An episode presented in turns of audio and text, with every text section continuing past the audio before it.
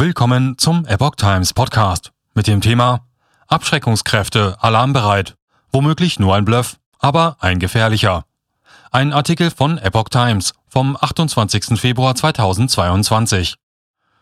Mit seiner Ankündigung, die russischen Abschreckungskräfte in erhöhte Alarmbereitschaft zu versetzen, hat Präsident Wladimir Putin eine weitere Eskalationsstufe gezündet. Nach Ansicht von Experten könnte es sich dabei vor allem um einen wohlkalkulierten Bluff handeln, allerdings einen gefährlichen. Was genau hat Putin gesagt?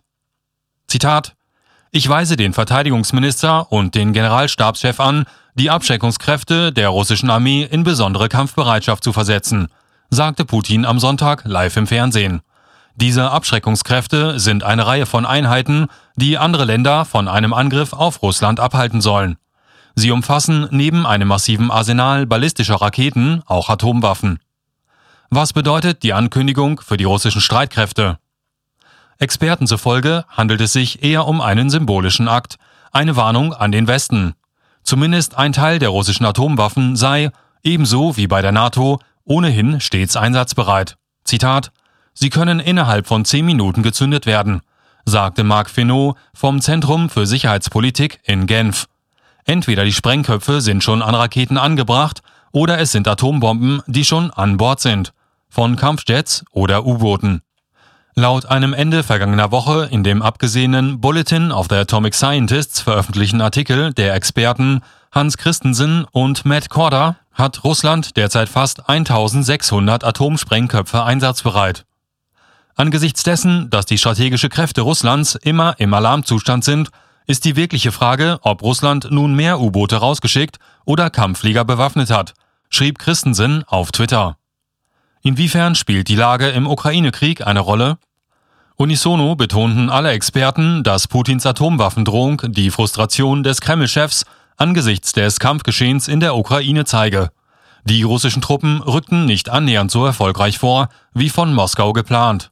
Zitat es gibt eine russische Frustration angesichts des ukrainischen Widerstands, sagte David Kalfa von der Stiftung Jean Jaurès in Paris.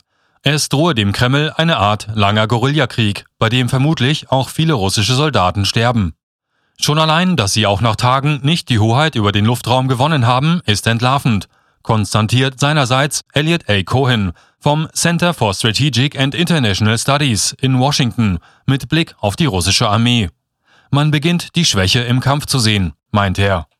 Bundesverteidigungsministerin Christine Lambrecht sagte ihrerseits im ZDF, dass Putins Ankündigung nach Ansicht der Bundesregierung auch damit was zu tun hat, dass in seinem großen Machtwahn der schnelle Marsch durch die Ukraine gestoppt wurde durch mutiges, durch engagiertes Einschreiten und Verteidigen der Ukraine, so Lambrecht. Was könnte das Ziel Putins sein? Den Experten zufolge will Putin mit seiner Drohung wohl die derzeit ungewohnt große Solidarität und Einigkeit des Westens sprengen, der die Ukraine massiv unterstützt. Der Kreml-Chef sei eine Art Spieler, jemand, der Risiko geht, sagt Cohen. Er versucht uns psychologisch auf die Probe zu stellen. So sieht es auch Kalfa. Der psychologische Aspekt ist entscheidend. Unter anderem sollten die Menschen verunsichert werden. Alle versammeln sich jetzt hier hinter der ukrainischen Fahne und er will einen Keil treiben zwischen die Regierungen und die öffentliche Meinung im Westen, so Kalfa. Wie groß ist die Gefahr eines Atomwaffeneinsatzes?